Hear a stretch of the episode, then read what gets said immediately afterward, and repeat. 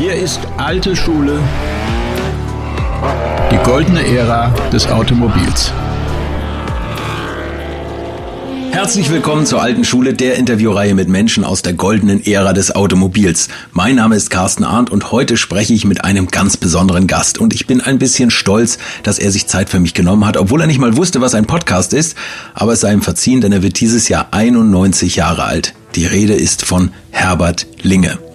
Walter Röll hat über ihn gesagt, die Firma Porsche wäre ohne ihn eine andere gewesen und ich denke, das wird jeder unterschreiben, der diese Folge gehört hat, denn so eine Karriere wird es heutzutage in der Automobilbranche nicht noch einmal geben.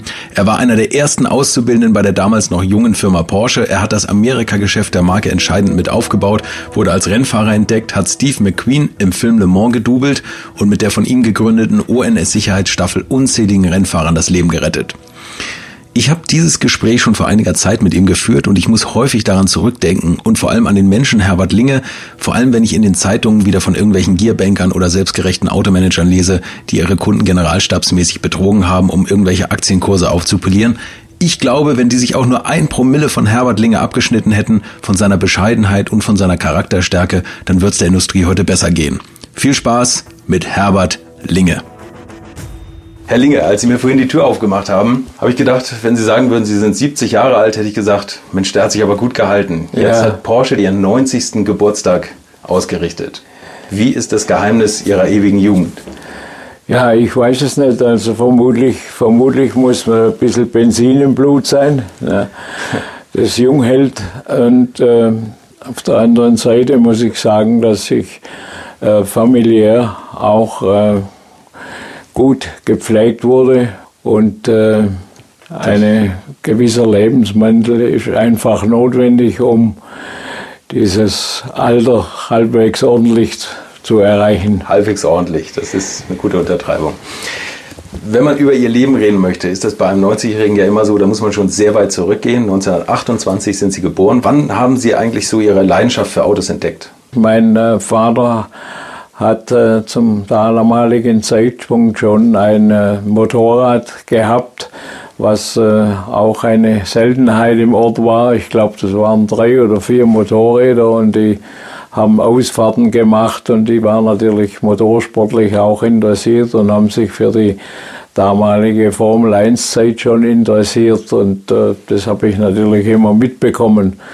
Mhm. Und äh, meine Lehrer, die wollten eigentlich, dass ich äh, in die höhere Schule gehe, um Lehrer werden zu können. Und äh, das war natürlich äh, zum damaligen Zeitpunkt für mich also kein Thema. Und mein Vater hat dann mitbekommen, dass die Firma Porsche eine Lehrwerkstatt eröffnet in Zuffenhausen.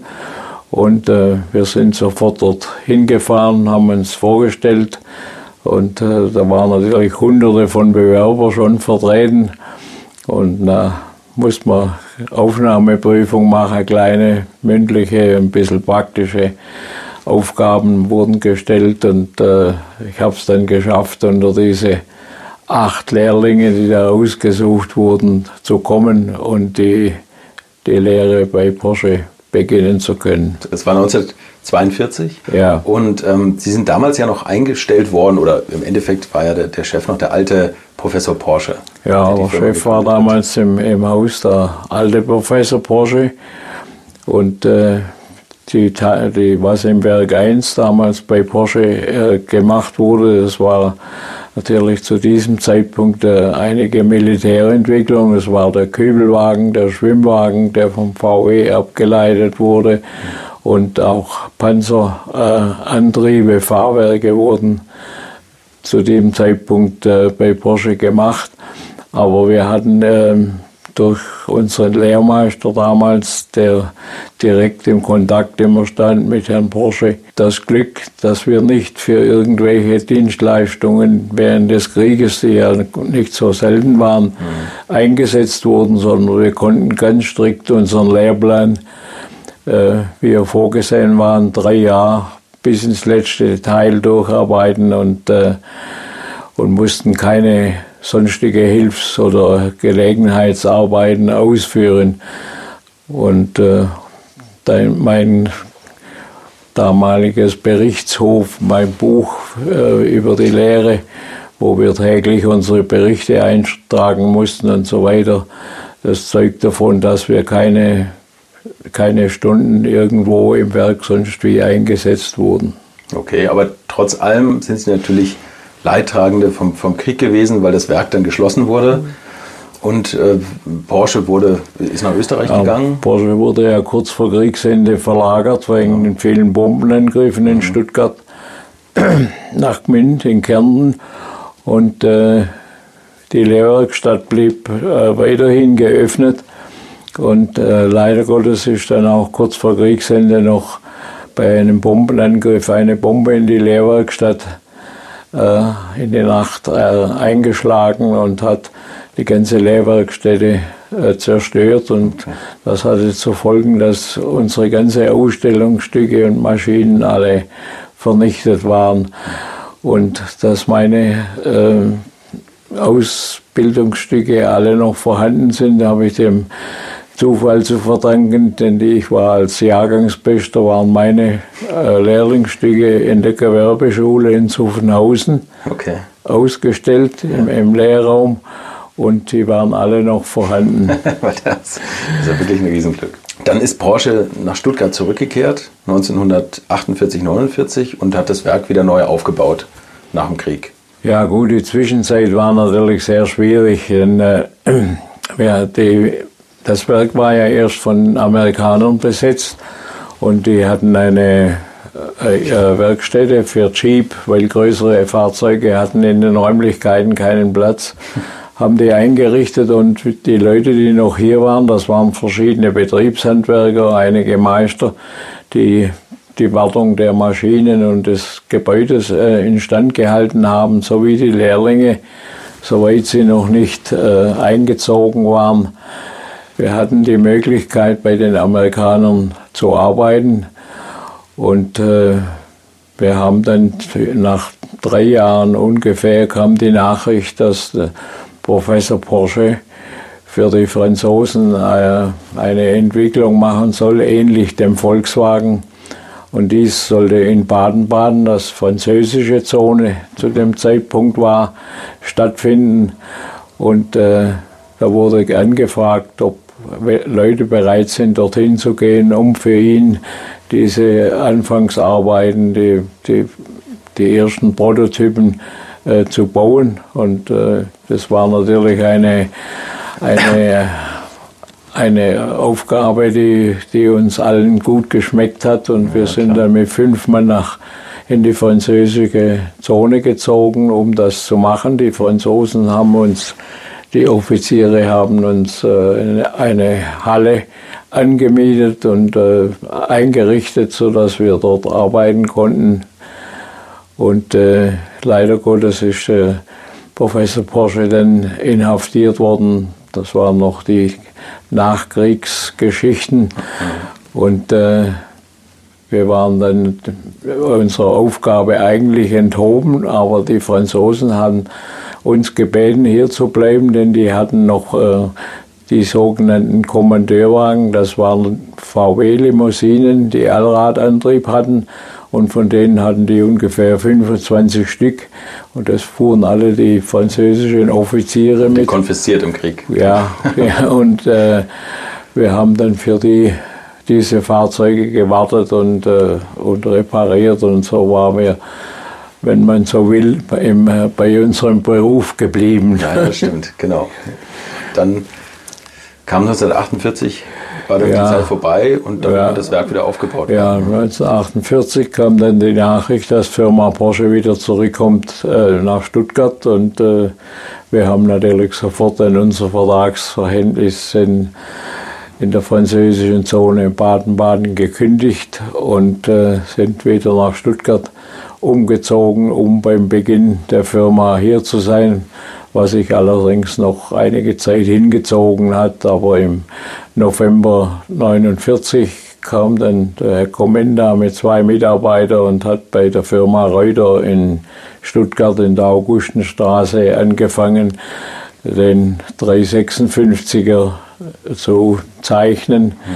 Und die Planung war ja, dass dieses Auto eine Stahlkarosse bekommt, denn die Vorläufertypen, die in Österreich gebaut wurden, die in Handarbeit in Alu gefertigt wurden, äh, dafür hatte die Firma Reuter kein Presswerkzeug und keine Möglichkeiten, um das zu machen. Und da wurde entschieden, dass die Fahrzeuge in Stahlkarosse gemacht wird. Und äh, ich war dann, wenn man so will, der Erste wieder, der Hand anlegen konnten, nachdem die ersten Zeichnungen fertig waren. Ein Porsche 356, das ist ja unvorstellbar, ne? dass, dass es da noch Zeitzeugen gibt, die damit gebaut haben. Sie haben dann am 356 ja, mitentwickelt, Testfahrten gemacht. Ja, die Testfahren war damals äh, auch eine, eine besondere Geschichte. Es entstand lediglich ein Fahrzeug, das wir im Frühjahr, äh, Anfang 51 dann fertiggestellt habe, zur Verfügung. Das war der, zum einen der Dienstwagen von Herrn Porsche, das war ein Versuchsfahrzeug, das war ein Kundenfahrzeug, also das war für, für alle Zwecke, musste dieses Fahrzeug der Ferdinand gebraucht werden. Und äh, unsere Versuchsfahrten oder Weiterentwicklungsversuche die mussten deshalb immer übers Wochenende bei Nacht abgewickelt werden, denn unter der Woche wurde es als, als äh, Maßnahme für die nächste Baureihe gebraucht.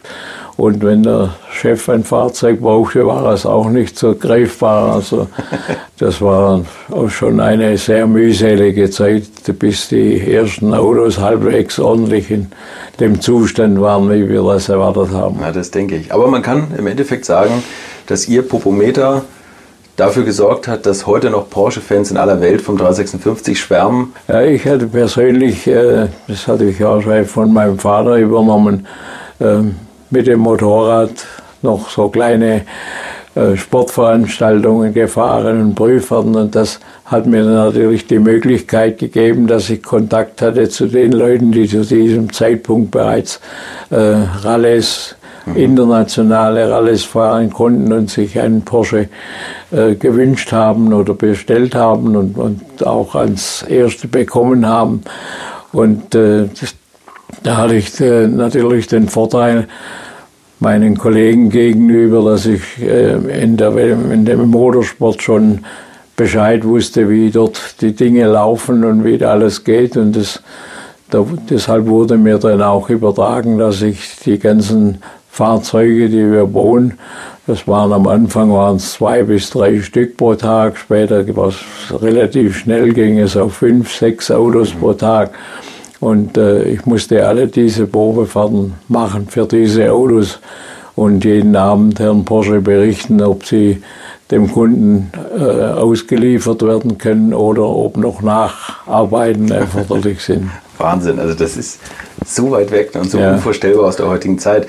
Durften Sie sich mal so ein Auto ausleihen, um, um irgendwelchen Frauen? Äh, das, war, das war nicht möglich, sondern wenn wir etwas am Wochenende vielleicht mal die Möglichkeit hatten, bei einer Versuchsfahrt das zu koppeln mit einem privaten Besuch oder so etwas. Das war möglich, das, das aber mehr, mehr war nicht drin. Okay. Wie war, ähm, wenn Sie sich zurückerinnern, der alte Professor Porsche als Chef? Der, die Hauptarbeit der, zum damaligen Zeitpunkt, die hat, die hat bereits in Wolfsburg äh, stattgefunden. Okay. Und äh, der Chef selber, der, also wir haben immer gesagt, der alte Professor der alte Porsche, genau, Porsche ja der kam nur zeitweilig äh, nach Stuttgart ins Büro ja, okay. und dann auch für Besuche, um die, die technischen Fortschritte, die in den Werkstätten, in den Versuchswerkstätten gemacht wurden, äh, zu besichtigen und dem, den maßgebenden Leuten, die für die Wehrbeschaffung zuständig waren, äh, zu zeigen. Und äh, bei dieser Gelegenheit mussten die ähm, in der Lehrwerkstätte vorbei gehen ins Freigelände, wo die ganzen Besichtigungen immer stattfanden. Und das hat sich so alle paar Monate wiederholt. Und er kam dann mit riesem Gefolge immer vorbei. Und äh, für uns war es eine ganz tolle, ein ganz tolles Erlebnis. Er ist kein einziges Mal an der Lehrwerkstätte vorbeigelaufen, ohne in die Werkstätte reinzukommen und jedem Lehrling von uns die Hand zu geben und zu fragen, ob alles in Ordnung ist. Und das ganze Gefolge, das da musste draußen warten, bis er wieder zurückkam. Und es war für uns junge Menschen natürlich wie Weihnachten. Eine Riesenwertschätzung. Ne? Diese, diese Einstellung, die, die, hat, äh, die hat mich auch äh, die ganze Zeit bei Porsche immer begleitet, dass die Familie äh, ihre Mitarbeiter als Familienmitglieder betrachtet hat. Ist vielleicht irgendwann später mal verloren gegangen, ja. auch aufgrund der Größe der Firma. Dann haben sie ihre Lehre beendet, haben 356er gearbeitet und dann hat Porsche bemerkt, dass in Amerika viele Autos verkauft wurden. Ja, und dann hat man. Viele der ersten Fahrzeuge gingen in die Schweiz mhm. zum damaligen Zeitpunkt. Und äh, ich weiß jetzt nicht mehr genau, aber ich glaube, wir haben schon 50 oder 60 Fahrzeuge damals in die Schweiz verkauft geht und der Schweizer Vertreter, die haben gebeten, dass jemand vorbeikommt und äh, da wurde ich ausgewählt und musste für einen Monat in die Schweiz und wir haben jeden einzelnen Kunden in der Schweiz zu Hause besucht, wurde ein Termin vorher abgesprochen, haben ihn besucht und gefragt, ob sein Auto alles in Ordnung ist oder mal kurze Probefahrt machen, ein bisschen Vergaser einstellen, solche Dinge. Und das, das hat einen so tollen Eindruck bei der Schweizer Kundschaft hinterlassen. Ich habe Jahrzehnte später noch Mitteilungen bekommen von Leuten, dass das für sie eine unglaubliche Geschichte war, dass jemand vom Werk kommt und sich erkundigt, ob, ob der Kunde mit dem Auto zufrieden ist.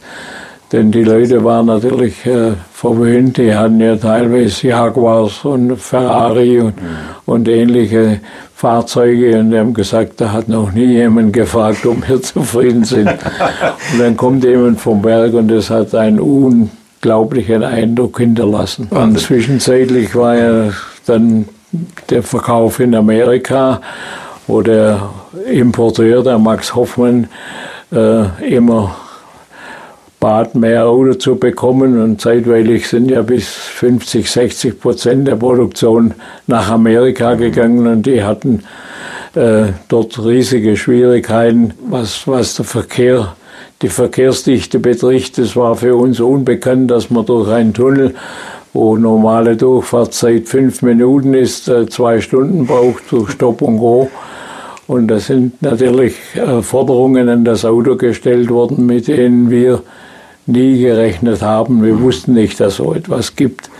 Und äh, ich wurde dann nach dem, der guten Erfahrung in der Schweiz, wurde ich dann auch nach Amerika geschickt, um dort zu sehen, inwieweit wir dort wobei das äh, sehr viel schwieriger war, denn die Leute dort haben meist 100 äh, Oktan Flugbenzin verwendet. Da waren die Vergaser total überfettet und das war natürlich für die Stop-and-Go-Verkehr und für die City unmöglich. Die haben dann die Kerzen verrußt und äh, also die ganze Motoreinstellung musste total verändert werden.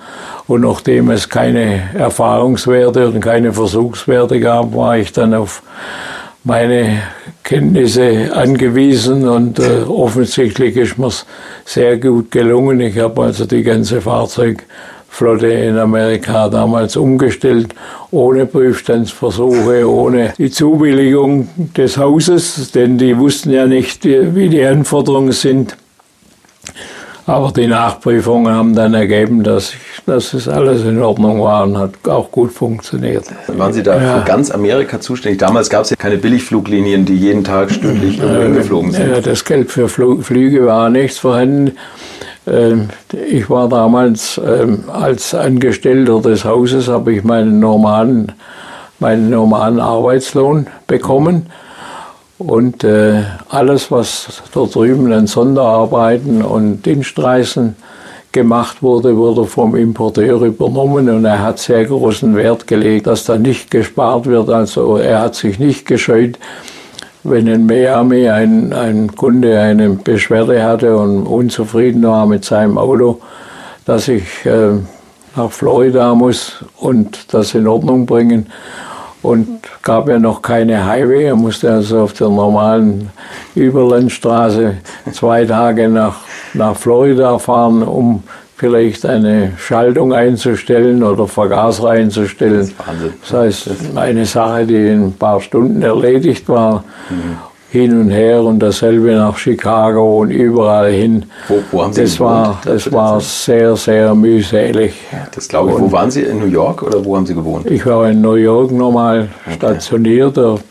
Max Hoffmann hat dort auch eine Werkstatt gehabt, wo ich die ganze Versuchseinbauten schon mal machen konnte, sodass ich nicht so viel Material mitnehmen wollte. Das war auch immer ein Problem, mhm. denn die, die Händler damals, die hatten ja noch überhaupt keine Ersatzteile mhm. im Lager. Denn sie wussten ja, ja, nicht, was wird ja. gebraucht. Und wir haben natürlich sehr bald festgestellt, dass der Schwerpunkt eben war mit, mit der Kupplung. Und das, das kam natürlich auch daher, dass die Leute gewohnt waren, großvolumige Motoren mit Automatik zu fahren. Und äh, bei vielen musste ich erst erklären, warum da eine Kupplung da ist und dass man die möglichst auch benutzen sollte. Und der Max Hoffmann hat, hat unheimlich, äh, war sehr guter Autoverkäufer.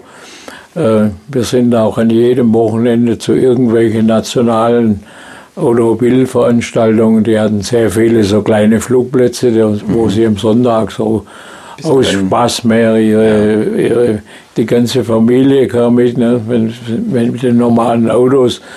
Und auch das hat sehr viel beigetragen, dass wir dort einen unglaublichen äh, Verkaufserfolg hatten. Mhm. Und wie gesagt, der Max Hoffmann hat auch keine Kosten gescheut, um, um das in Gang zu halten und auszuweiten. Was waren das für Kunden? Das war ja natürlich auch Leute, die wahrscheinlich sehr wohlhabend waren. Und ja, äh, also im Gegensatz zu Europa war das nicht unbedingt so.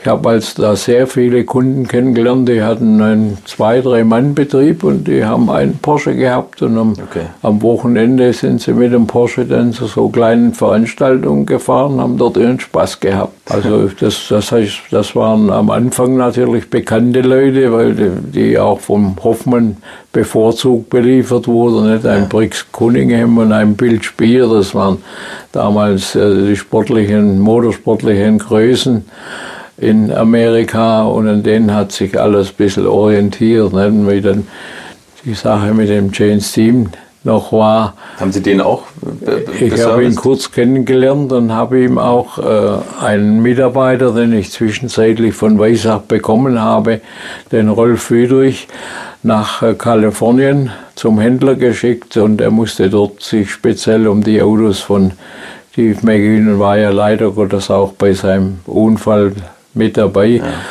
Aber durch diese Größen ist natürlich äh, der Name äh, sehr schnell verbreitet worden. Hm, ja. Die Amerikaner waren da, die waren ganz verrückt in die kleinen Autos plötzlich. Ja. Und äh, was für die Amerikaner auch äh, eine, eine Neuigkeit war, äh, die wollten nach jedem zwei, drei Rennen, wollten sie die Motoren zerlegen und anschauen, ob alles in Ordnung ist und so weiter. Und dann habe ich gesagt, äh, das wird am Jahresende gemacht, wenn wir nach zwei, drei. Dann haben sie gesagt, ja, mit dem Jaguar müssen wir die, das wechseln und diese wechseln und Ventile und diese drei, vier Mal im Jahr. Und äh, mit dem Porsche konnten die plötzlich monatelang jedes Wochenende fahren ohne größere Reparaturen. Das war natürlich äh, für die sehr beeindruckend und das hat natürlich auch viele Kunden gebracht, dass sie ihr Fahrzeug sowohl privat nutzen konnten mhm. und Sport treiben damit und, und wieder privat nutzen. Das hat großen Eindruck hinterlassen immer. Und dann sind Sie in Amerika fürs Rennen entdeckt worden als Beifahrer, unter anderem für die Panamerikaner, damals das härteste Autorennen der Welt. Ja gut, es war, ich war äh, bei meinem normalen Amerika-Aufenthalt äh, im vierten Kundendienst tätig und äh, damals ist der Fürst Metternich und der Graf Bergheim mit ihren privaten Porschen waren in Mexiko, wo der Prinz Hohenlohe Volkswagen verkauft hat weltweit. Die durfte ja noch nicht importiert werden bei uns.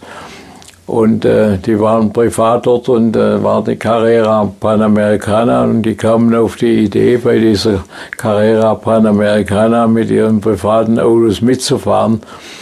Und äh, bei der Streckenbesichtigung und was, was dort alles an, an Fremdfahrzeugen, amerikanischen Stockcars und alle möglichen Fahrzeuge teilnahmen, haben sie gesagt, sie brauchen unbedingt Hilfe vom Werk. Sie können das allein in Unkenntnis des Autos praktisch, sie waren ja nur vom Fahren her und vom Bekanntheitsgrad äh, in der Lage, das zu tun. Äh, und äh, die Firma Porsche hat zur Antwort gegeben, sie haben niemanden, den sie schicken können, aber ich bin zurzeit in New York, ich soll doch von New York nach Mexiko, Mexico City ja, genau. und äh, mangels eines Autos hat mich der Max Hoffmann ein Rolls-Royce Cabriolet gegeben, das er in der Garage stehen hat. Und fuhr ich mit diesem Auto Stopp nach Mexico City, um die Autos äh, für die beiden Herren vorzubereiten. Und äh, wir haben uns dann entschlossen, dass ich im zweiten Auto beim Graf Bergheim als Beifahrer mitfahre und auch äh, gewisse kleine Teile mit die eventuell anfällig sind für auf so lange Distanz äh, mitführe, um gleich die Autos unterwegs reparieren zu können. Wir sind leider dann mit, mit einem Getriebeschaden in Mexico City, also nach der ersten Etappe, nach der ersten großen Etappe ausgeschieden.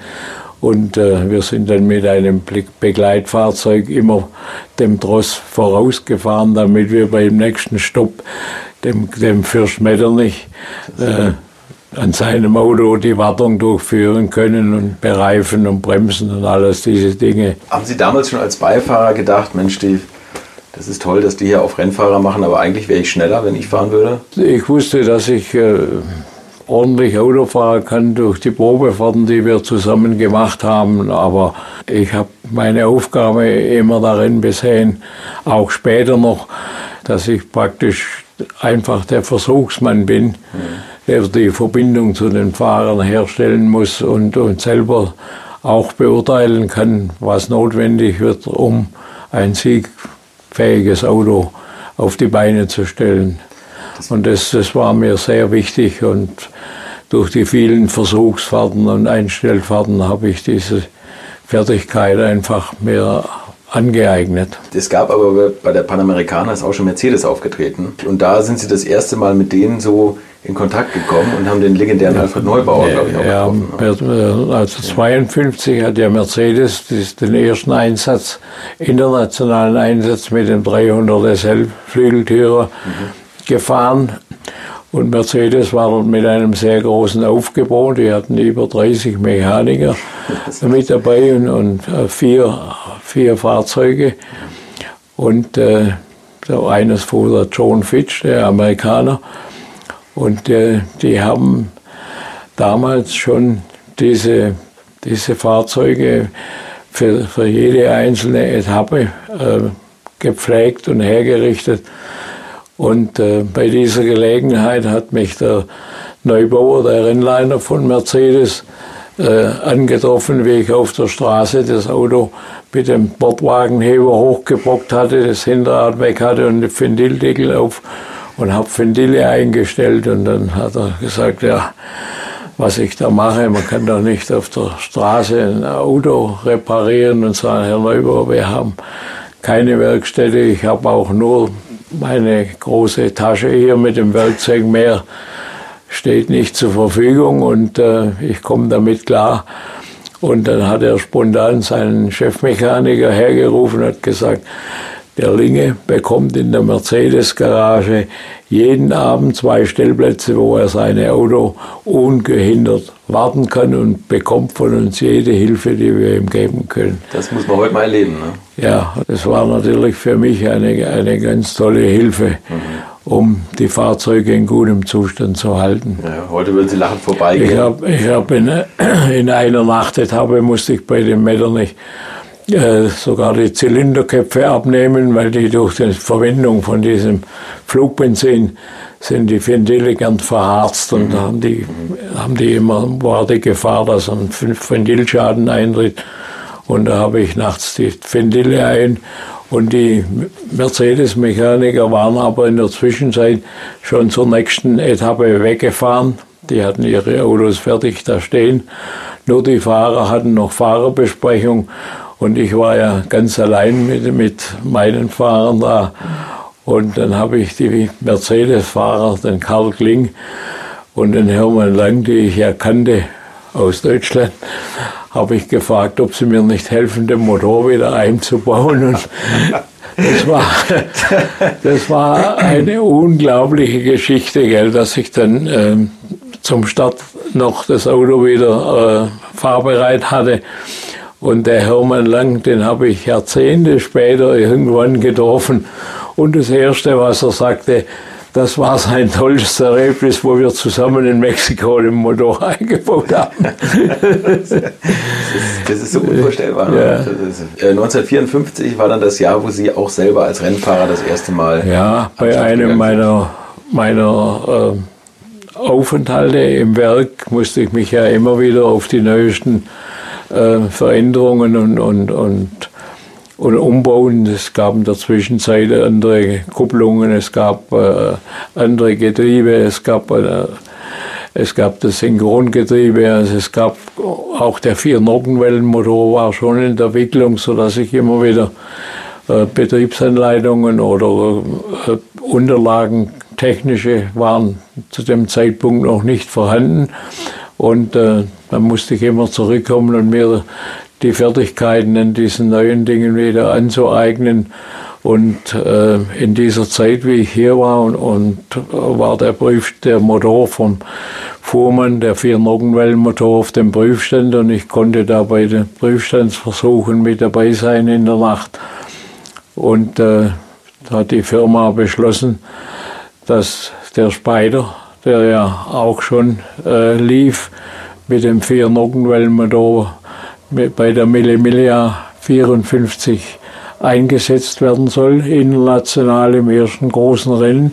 Und äh, dafür wurde der Hans Hörmann, der ja bereits als Nachwuchsfahrer bei Mercedes nominiert war, äh, auserkoren, um, um diesen Einsatz zu machen. Und bei der Frage, ob er mit Beifahrer fahren will, das war den Fahrern freigestellt oder ohne Beifahrer, hat er spontan gesagt, er würde sich freuen, wenn, wenn ich mit ihm fahren könnte. Ich kannte ihn von früher her, wo er noch mit dem 356er kleine Rallyes fuhr und ich noch in Deutschland war.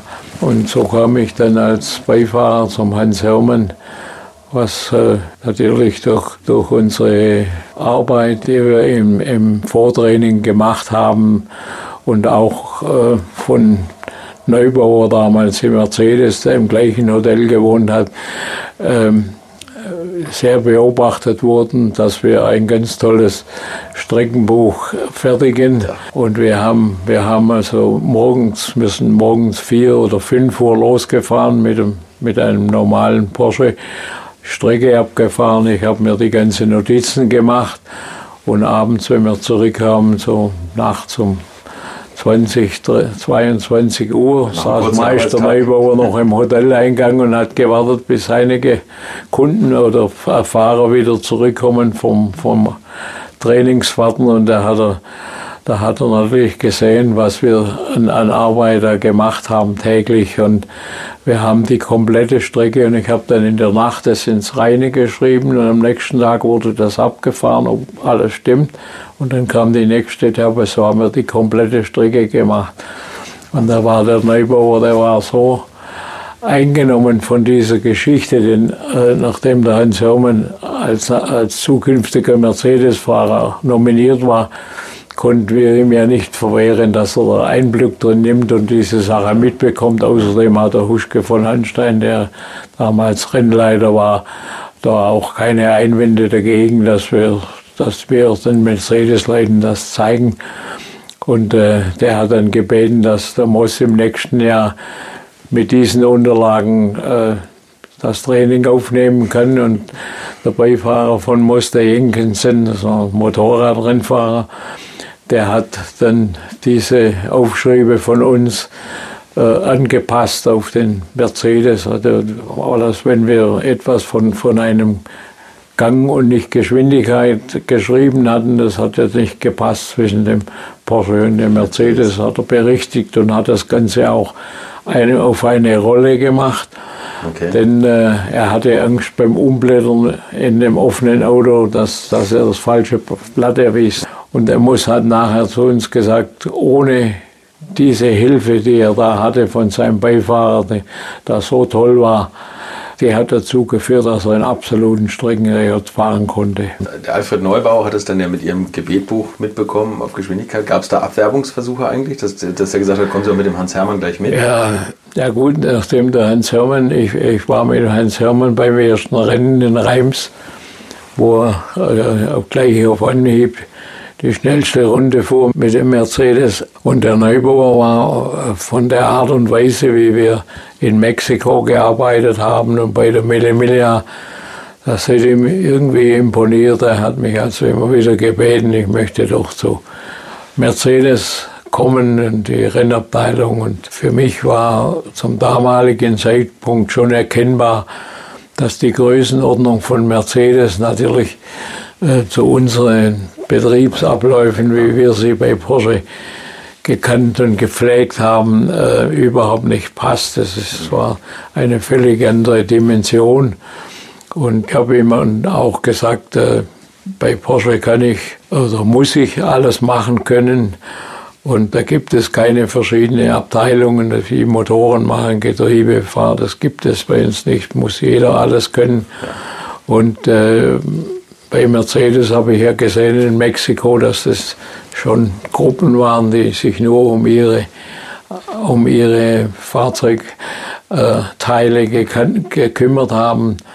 Und dann habe ich noch gesagt, und dann habe ich auch die Gelegenheit bei Porsche ab und zu, wenn ein Fahrermangel besteht oder ein viertes Fahrzeug vorhanden ist, ein Versuchswagen oder etwas, dass ich den im Rennen äh, mitfahren kann. Würdet ihr eigentlich auch so gerne wie ich manchmal neue Länder mit einem Oldtimer erkunden, aber ihr scheut euch die lange Anreise auf Achse oder die teuren Transportkosten? Dann gibt es eine der coolsten Alternativen, von denen ich bisher gehört oder in zahlreichen Artikeln gelesen habe und das sind die Eckis Oldtimer Rally Reisen durch Costa Rica luxuriöse zehntägige Urlaube und zwar in Minigruppen mit Oldtimern, die ihr vor Ort aussuchen könnt. Und nein, mir hat die Sonne nicht den Kopf zerbraten und ich rede jetzt auch nicht vom schättrigen Ford Fiesta der Billo Autovermietung. Ihr habt die Wahl zwischen zum Beispiel Mercedes SL, Porsche 911 oder Range Rover Classic. Und das ist sowas von cool, denn es sind immer maximal vier Autos inklusive Servicefahrzeug unterwegs und es geht natürlich nicht um Geschwindigkeit, sondern einfach nur darum, auf entspannte und ganz wunderbare Art und Weise Land und Leute zu erkunden erkunden und es ist ein Urlaub, also gibt es auch Strandtage. Und wer schon mal in Costa Rica war, der weiß, dass es ein sicheres Reiseland ist mit grandioser Flora und Fauna, mit Vulkanen, Regen und Nebelwäldern und irren, irren Stränden. Und mit den Fotos könnt ihr auf Instagram noch die Freunde zu Hause richtig neidisch machen. Ist ja auch nicht ganz unwichtig heutzutage. Schaut es euch auf jeden Fall mal im Netz an. Und als ich das erste Mal auf der Seite war, konnte ich es gar nicht glauben, dass jemand sowas organisiert. Und dann braucht man noch nicht mal den eigenen Klassiker schmutzig zu machen. Und mit Range Range Rover oder R107er SL die Landschaft erkunden. Es könnte schlimmer kommen. Es gibt übrigens verschiedene Routen. Mein Tipp wäre die La Carrera Costa Rica und auf der Route werdet ihr mich früher oder später mitfahren sehen. Das garantiere ich euch. So, jetzt hört ihr hier noch die Webseite und da gibt es eine ganz einfache, nämlich rally-rally.com. Und ganz wichtig, Rally wird hier R-A-L-L-Y geschrieben rally-rally.com. Am besten gleich draufklicken, Seite abspeichern und möglichst schnell buchen, denn es sind kleine Gruppen und Inga und Ingo, die das organisieren, sind wirklich mega nett und Ingo ist auf mich gekommen, weil seine Mitfahrenden immer alte Schule hören. Also Geschmack haben die, die da mitfahren auch und ihr sollt jetzt auch weiter alte Schule hören. Bis bald in Costa Rica. Und dadurch meine Fahrpraxis äh, verbessern kann und, messen kann mit, den, mit, den, mit unseren Rennfahrern. Und dann hat er gesagt, ja, das können wir bei Mercedes auch äh, Ihnen bieten, aber ich, der Glaube hat mir gefehlt dazu. Und ich muss aber dazu sagen, dass er Jahre später angerufen hat und gesagt, er möchte mal sein Versprechen wahrmachen. Äh, der Eugen Böhringer hat gebeten, ob ich mit ihm nicht das sechs Stunden Rennen im Brenzhetsch mit dem 300er See äh, fahren will. Und da habe ich gesagt, da muss ich natürlich bei, bei der Geschäftsleitung, bei Herrn Porsche nachfragen, ob er das genehmigt. Sagt er, hat schon alles geregelt mit Herrn Porsche.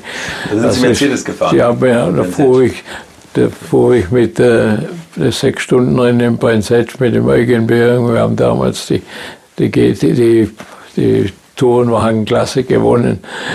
Waren Sie schneller als der Werksfahrer?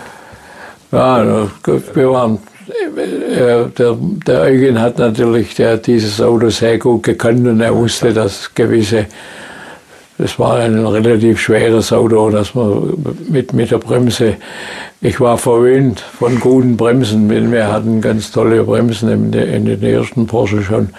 Und äh, da, da gab es ein paar Schwachstellen, die wir aufhaben die muss man natürlich auch wissen und, und darauf Rücksicht nehmen bei Langstrecken. Allgemein Ihr Leben, sagen wir jetzt mal als Rennfahrer, Sie waren ja nie nur Rennfahrer, sondern, wie Sie schon gesagt haben, immer auch im Versuch. Haben Sie da, wie, wie das heute so sein würde, Rücksicht drauf genommen, dass Sie gesagt haben, jetzt muss ich meine Ernährung umstellen, jetzt muss ich aufhören zu rauchen? Ich glaube, Sie haben damals geraucht. Oder, oder hat man einfach gesagt, na, das passt schon so jetzt? Ich habe das schon ernst genommen, aber äh, mir war ich habe auch nie einen Vertrag als Fahrer gehabt, keinen, sondern das wurde immer von Fall zu Fall und mit dem entschieden.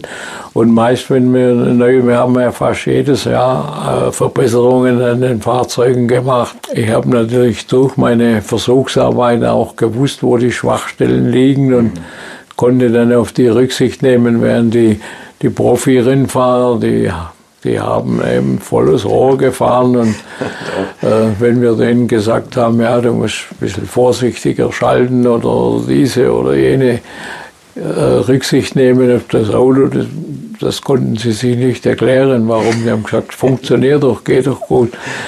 Ja, ja, und das hat natürlich auch dazu geführt, dass die im Training meist ein, zwei Sekunden schneller waren ich, aber für mich war das kein Grund, äh, meinen Fahrstil zu ändern. Denn wenn wir mit drei Autos irgendwo gestartet sind, in der Anfangsphase sind meist zwei oder drei Autos ausgefallen, kam nur noch einer an. Und das, das, das Preisgeld bei uns wurde auch immer in einen Topf gemacht. Das heißt, auch die ausgefallen haben genauso viel es gab ja nicht so, so hohe äh, Preisgelder, ja. wurde dann aufgeteilt unter der kompletten Mannschaft und dem Rennleiter. Sie sind auch damals immer auf Achse zu den Rennen gefahren, ne? Die Transportmöglichkeiten waren, äh, waren nicht überall gegeben und äh, wir zweimal in Le Mans wenn wir mit vier Autos unterwegs waren, wir hatten nur die Möglichkeit, drei Fahrzeuge aufzuladen. Dann habe ich das vierte Auto per Achse zum Rennen gefahren und, und eines der Autos, das noch lief, am Schluss wieder nach Hause gefahren. ja, wir fuhren auch mit dem Spider zu, bis nach Sizilien zur Targa Florio per Achse und wieder nach Hause. Das war schon die, die Hinfahrt anstrengender als das eigentliche Rennen. Ne? Dann gab es ein Rennen, Lüttich-Rom-Lüttich. Das ist, äh, das ist auch für dich so ein Meilenstein, weil das Rennen kennt man heute kaum noch. Und das ist eine unglaubliche Belastung, wenn man die Streckenlänge hört. Also vielleicht können Sie dazu noch mal kurz was erzählen. Da sind Sie mit dem Helmut Polenski gefahren.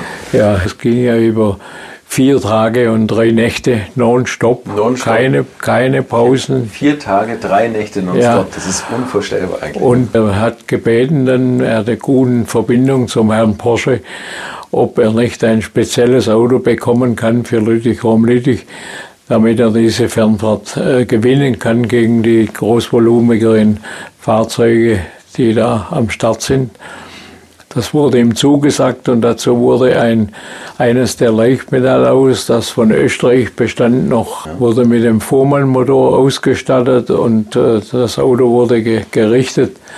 Und das Auto war natürlich äh, vom Gewicht her mit dem schwereren Motor im Heck sehr schwierig zu fahren und wir haben dann mit dem Dr. Fuhrmann zusammen habe ich Versuchsfahrten gemacht in der Nacht auf der Autobahn, haben, haben mit Stabis das einigermaßen hinbekommen äh, sodass der Polenski zufrieden war und nachdem er das mitbekommen hat, dass ich die ganzen äh, Vorprüfungen gemacht habe mit dem Auto, hat er gesagt, ja, am besten ist ich fahre als Beifahrer mit und sein bewährter Beifahrer, der macht mal eine Pause und so kam ich äh, mit dem Helmut Polenski zur, zum Fahren und er hat mich dann solche Verbindungsetappen fahren lassen und da kam er zwei, dreimal auf so schmalen Straßen LKWs und Holzabfuhrfahrzeuge entgegen und da gab es ein bisschen schwierige, schwierige Momente und das hat ihm so imponiert, dass er gesagt hat, du musst nicht Beifahrer sein, du kannst ruhig Rennen fahren, du kannst das genauso gut wie wir. Und das im gleichen Jahr wie 54.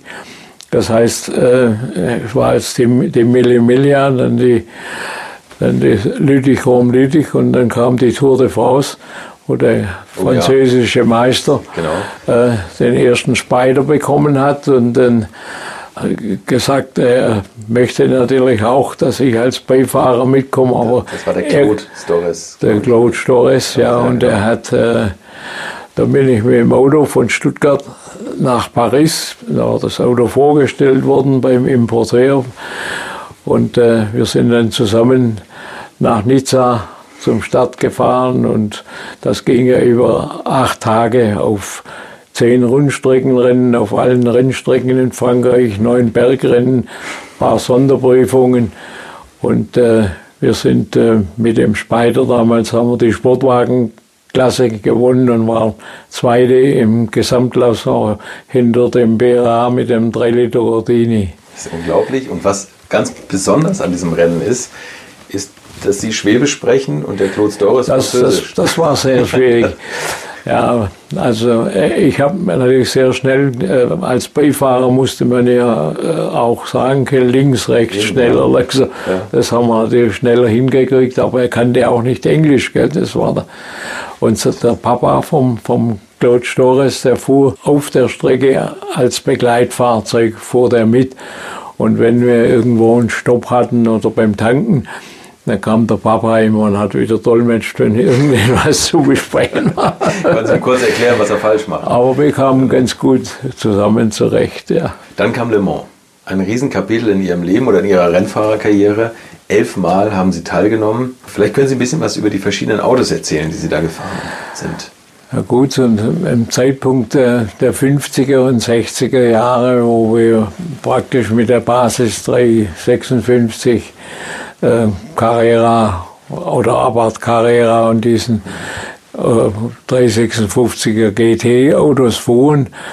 Äh, da war für uns ja natürlich äh, das einzige Maß, dass wir möglichst unfallfrei und ohne Schaden durchkommen, um die Klasse zu gewinnen.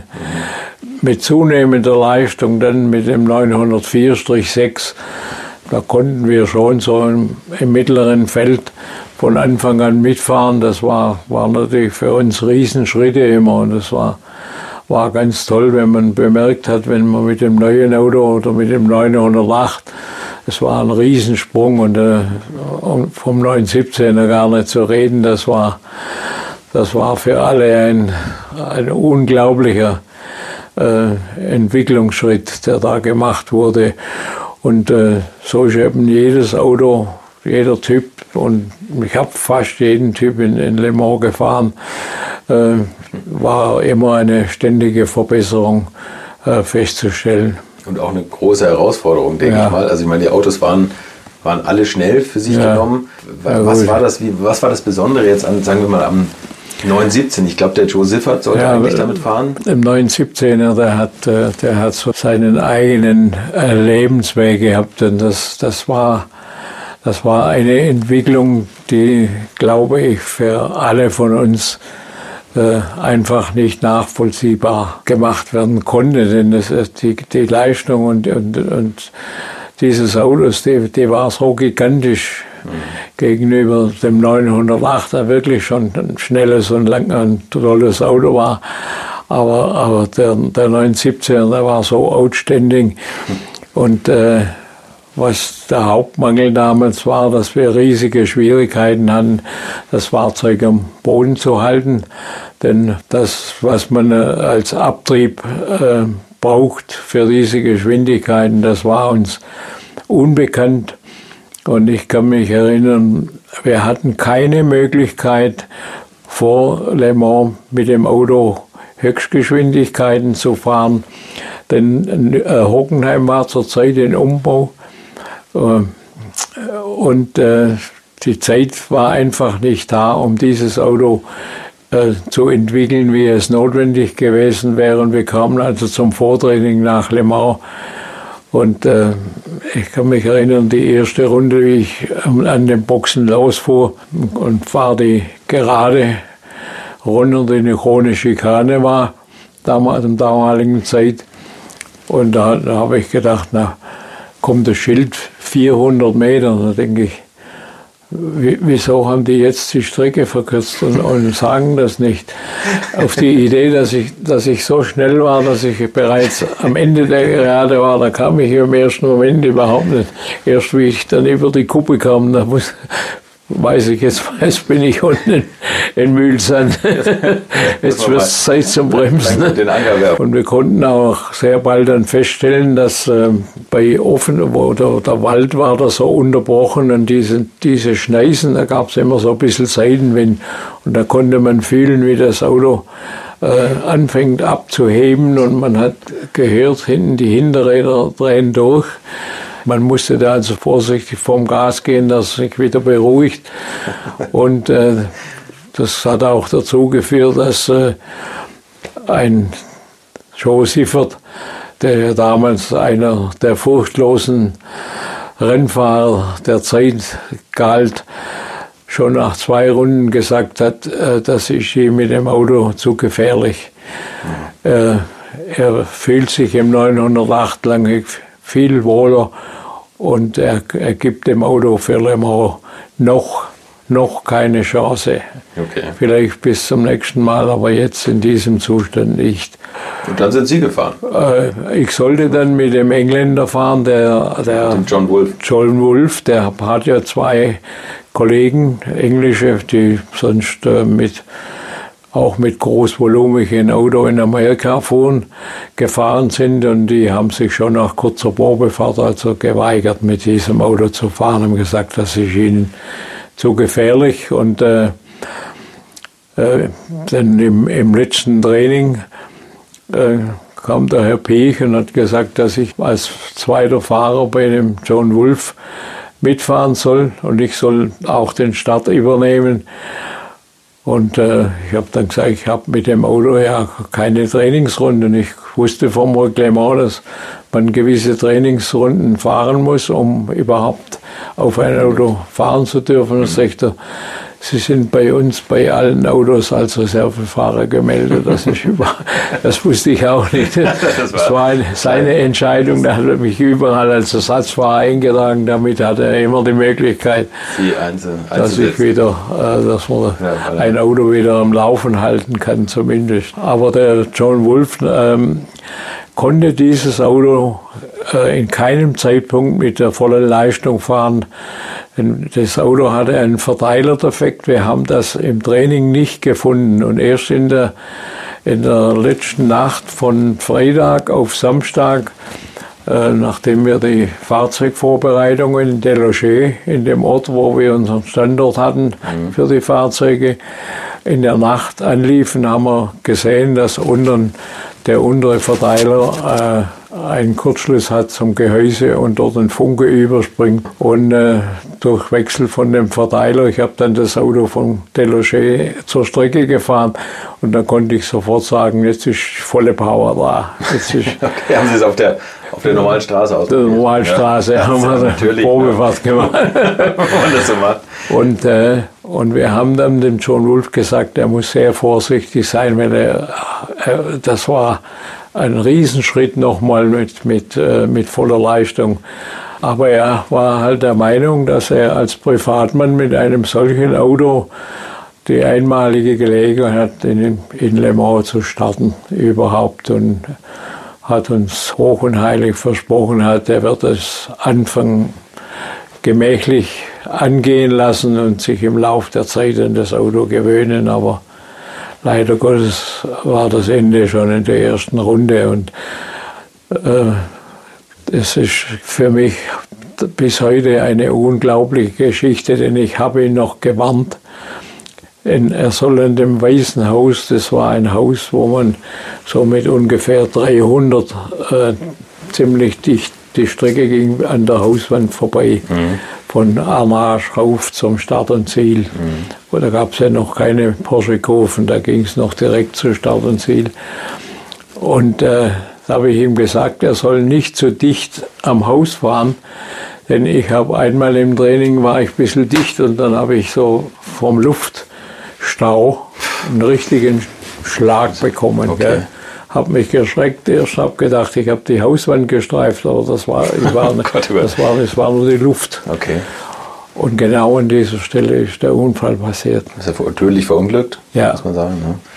Also er, hat, er ist dann abgekommen von der Strecke, er hat nichts berührt, aber das war genau der das, was ich ihm vorher gesagt habe. Was, mhm. das ist Und da gab es aber noch eine kurze Verwirrung, weil Sie sollten ja eigentlich das Rennen starten. Ja. Und Ihre Frau hat zu Hause gesessen und das. Ja, na gut, es war bekannt, dass sie immer bekannt gegeben wurde, wer der Startfahrer ist. Und ich äh, war vom Piech eingeteilt als Startfahrer, hat gesagt, er kennt das Auto, kennt die Strecke. Und äh, er, John Wolf soll sich nachher in Ruhe das alles anschauen. Aber wie gesagt, wir konnten ihn nicht dazu überreden dass er mir den Start überlässt, sondern er wollte unbedingt selber diese Gelegenheit nutzen, um in Le Mans am Start zu sein. Ein ganz großes Kapitel, und dann schließen wir, glaube ich, Le Mans ab, war natürlich der legendäre Film mit Steve McQueen, Le Mans. Ja, also diese, diese Geschichte mit dem 917 war ja 69. Und äh, der Steve McQueen, der sich in äh, 69 in Sebring zweiten Platz mit einem 908 hat sich in den Kopf gesetzt, einen Le Mans-Film zu drehen. Und äh, bei der Nennung für, die, für das 24-Stunden-Rennen 1970 hat der Veranstalter das abgelehnt. Er hat gesagt, sie lassen erstens keine Kamerawagen zu im Rennen. Und äh, die Versicherung vom Steve McQueen hat gesagt, sie erlaubt ihm nicht, im Rennen zu fahren. Sie kündigt sämtliche Versicherungen für ihn, für die Autos, für seine Person, für alles sofort, wenn er, wenn er das macht. Äh, so war er gezwungen, dass er das Auto nicht, seinen Kamerawagen nicht selber melden konnte. Und äh, der Veranstalter hat dann zugesagt, dass er, der Kamerawagen fährt dass er genau nach den Regeln von Le Mans fährt, die damals Gültigkeit hatten. Also die Zeitdauer, die man alles fahren darf, jeder und so weiter. Und zusätzliche Stops für die Verboten. Filmrollen zu wechseln, das haben sie erlaubt. Ist in unsere Zeit zwar eingegangen, aber ist erlaubt auch. Wir durften sonst keine Reparatur am Auto durchführen, sondern nur bei dem offiziellen Boxenstopp. Wir mussten also die Kameraversorgung und, und, und Wechseln der Filmspulen äh, aus der normalen Boxen, Tankzeit und Reifenwechsel äh, ausnehmen. Okay. War umständlicher. Wir haben trotzdem die, die Geschichte vom achten Platz insgesamt abgeschlossen, obwohl wir zehn oder zwölf Boxenstopps mehr hatten wie alle anderen. Und äh, das, das hat dem, dem Steve McQueen die, die, das Filmmaterial, das vorhanden war, wir sind ja nach dem Rennen noch, hat er noch die, das, ein ganzes Zeltlager da aufgebaut im Fahrerlager, wo, wo die ganze Filmmannschaft und das ganze Filmteam alle untergebracht waren und, und sich aufgehalten haben. Äh, und äh, er hat dann durch die Sperre, dass er das, den 917er, den, den er ja für den Film als Anfangsauto fahren wollte, hat zum einen der, der Herr Piech gesagt, äh, wir haben nur noch ein Originalauto. Alle Autos sind schon abgeändert, sind schon Kurzheck gemacht, andere Fahrwerke und so weiter. Und er möchte, dass dieses Auto ins Museum kommt. Und er hat den Steve McQueen gebeten, dass er nur mich mit dem Auto fahren lässt. Und so habe ich dann die ganzen Szenen, wo eigentlich der Steve McQueen im Film vorkommt, äh, musste ich die ganzen Szenen fahren. Sind Sie gefahren? Weil Sie, weil Sie ihm auch ähnlich sahen? Das, ja, wurde, oder? wurde verkleidet. Helm, alles wurde natürlich geändert, okay. klar. Ja, toll. Und das war diese, dieser Nachdreh hat wahrscheinlich auch noch eine Zeit lang gedauert, das, wir, wir, haben ja noch, noch äh, ich glaube, waren vier Wochen. Haben Sie wurde, da noch in Frankreich wurde noch gefilmt, was das die Filmaufnahmen in die Originalaufnahmen vom Jahr von der vom Kampf vom richtigen Rennen wurden da reingespielt. Die Autos mussten passen, die Zuschauer, die Boxencrew mussten alle verkleidet, war alles genau, jeden Morgen zwei, drei Stunden gedauert, bis alle genau die richtige Mütze auf hatte, die richtige Jacke an. Und, und. war für mich ein ganz tolles Erlebnis, mit welcher ja. äh, das gemacht wurde. Ja, da war ja auch wirklich obsessiv unterwegs. Ja, ne? Also er hat und, ja viel, viel äh, Geld bezahlt. Und, und dann auch dieser Unfall natürlich mit dem 917er. Äh, da wurde ein Überholvorgang gemessen zwischen dem Kurzheck- und dem Langheckauto. Und äh, der sollte auf der Mühlsandgerade unterhalb von dem sogenannten Café, das da, das da ist, mhm.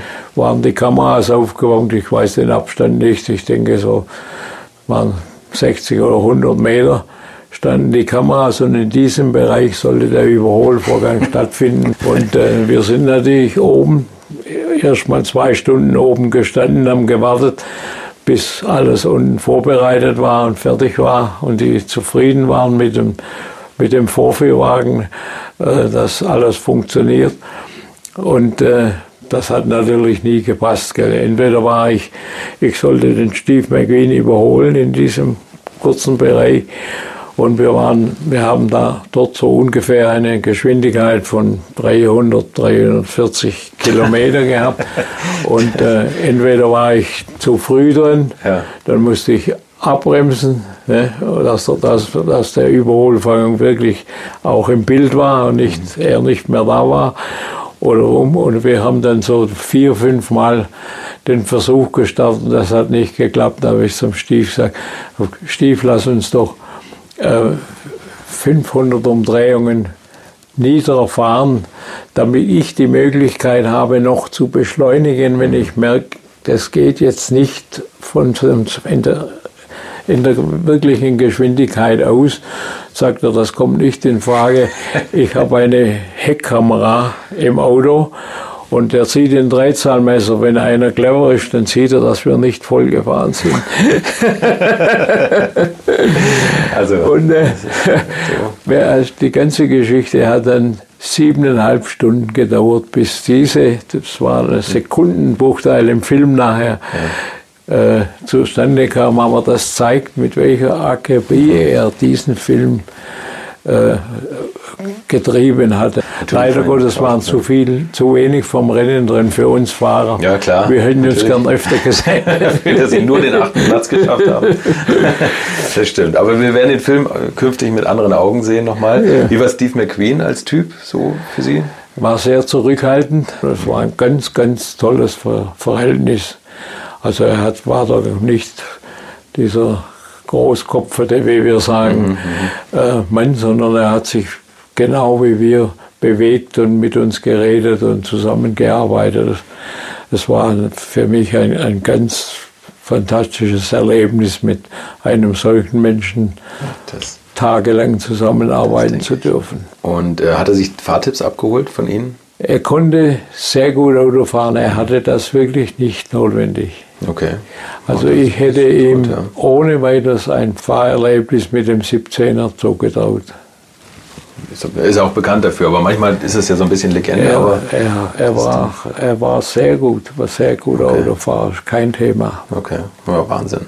Wie war das mit, mit Groupies? Waren da viele französische Frauen, die gemerkt haben, das sind Dreharbeiten, da gucken ja, wir mal, wen kennenlernen?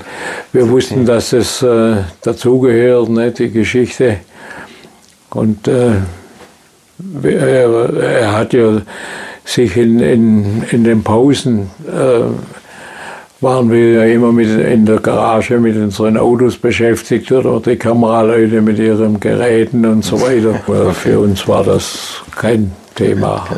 Toll. Ein Wahnsinnserlebnis. Und jetzt reden wir mal so ein bisschen über Ihre Arbeit, weniger als Rennfahrer, sondern mehr als Entwickler bei Porsche. Und von Ihnen kommt ja der bei Porsche häufig zitierte Satz, die Entwicklung des 911er war doch ein Klacks, das ist uns so reingelaufen. Der Kontakt zum Junior, der war sehr eng, weil er direkt neben meinem Büro hatte sein, sein kleines Studio gehabt. Und äh, da wurde das Lasterheft gemacht, was man für Vorstellungen hat, was das Auto können soll, was ungefähr werden soll draus und so weiter. Und das, äh, aus dieser Geschichte heraus ist unheimlich viel umgesetzt worden. Und äh, da kam auch der, der Spruch her, dass ich gesagt habe, naja, wir haben da gar nicht groß Vorversuche gemacht, sondern wir wussten, was ist am 356er nicht mehr entwicklungsfähig wo geht es weiter, wo finden wir irgendwo ein Ende, mhm. wo wir keine Lösung dafür haben. Und wenn das dann so umgesetzt wird, wie, wie die ganzen Ingenieure, die damit beteiligt waren und Mechaniker und alle zusammen mit dem Porsche, mit dem Herrn Porsche und mit dem Herrn Cominda zusammensitzen und ein Lasterheft machen, dann war das eigentlich kein, kein großes, für uns, kein äh, großes, wir wussten nicht, um nichts kämpfen, sondern das ist im Lasterheft drin gestanden und es wurde gemacht und hat funktioniert. Es war von Grund auf ein komplett neu entwickeltes Auto. Was war da so das, das Hauptding, wo Sie gesagt haben, also das geht beim 356er gar nicht mehr? Ja gut, wir wussten, dass äh, beim Motor äh, keine Möglichkeit ist mit dem Vierzylinder, mit ja. Leistungssteigerung. Wir, wir sind da wirklich am Ende. Dieser Vier-Nockerwelle-Motor, der im Sportauto drin war, der hätte zwar von der Leistung her gut, aber der war viel zu, zu teuer und zu kompliziert. Mhm. Mhm. Das musste also ein einfacher Motor sein und nicht mal beim Sechszylinder-Boxermotor gelandet ist. Ja. Und so ging es mit dem Getriebe und mit, mit, allen Dingen auch. Die Vorderachse, wir wollten mehr Federweg, wir wollten einstellbar haben und, und, mhm. Was alles am 356er nicht war.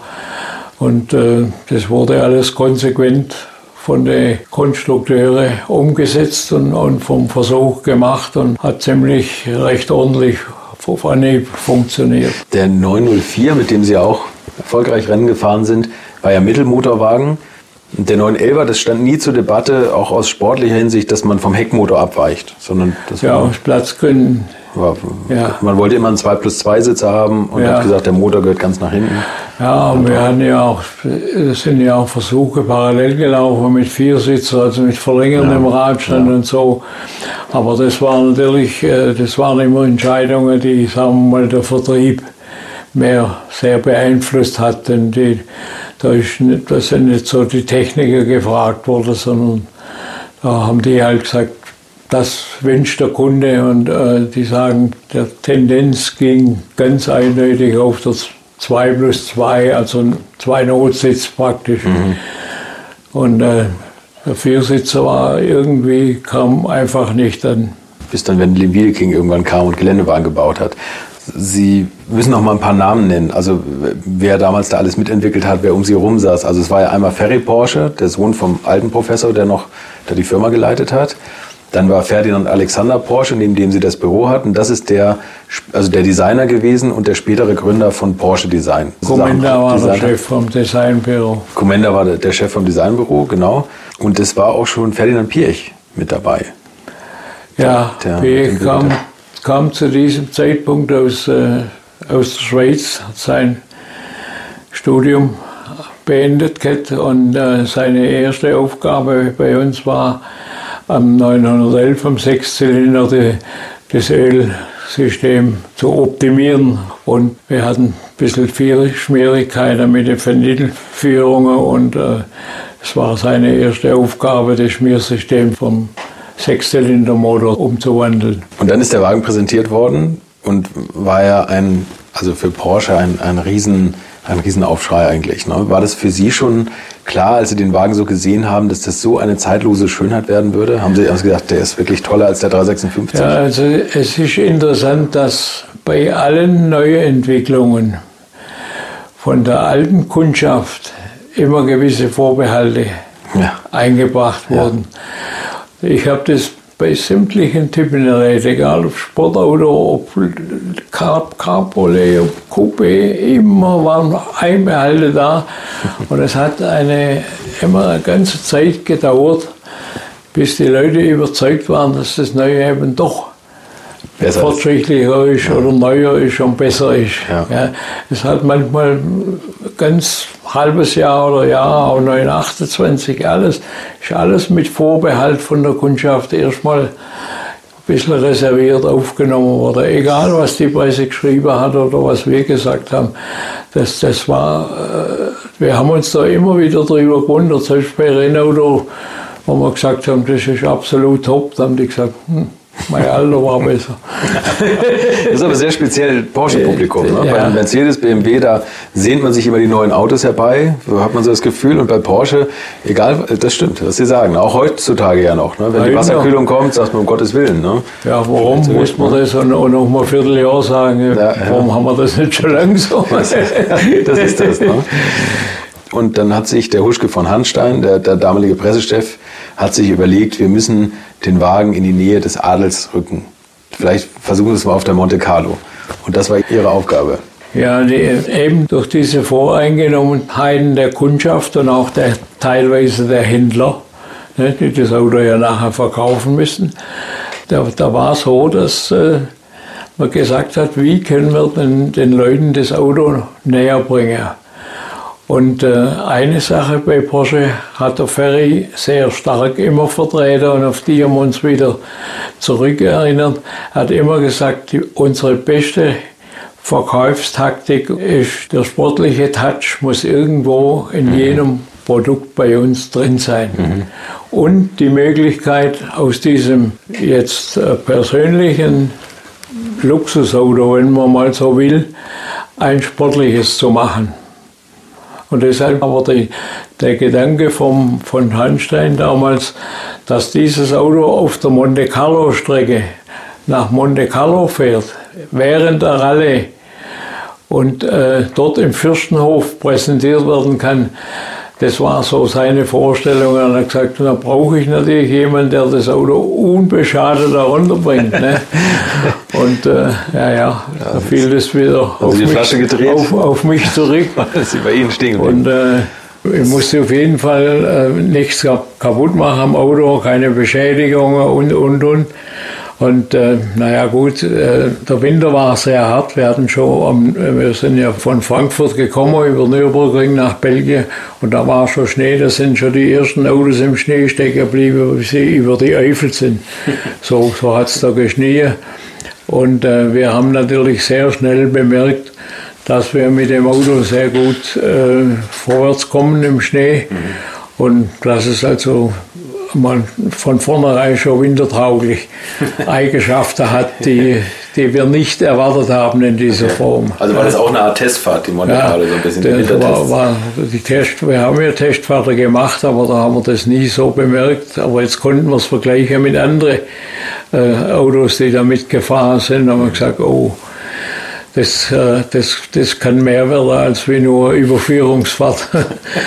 da haben wir halt ein bisschen angefangen, mehr Gas zu geben und äh, naja, noch, um, noch, noch die ersten drei, vier Sonderprüfungen sagt der Huschke, was macht denn ihr? Ihr sollt doch hier kein Rennen fahren.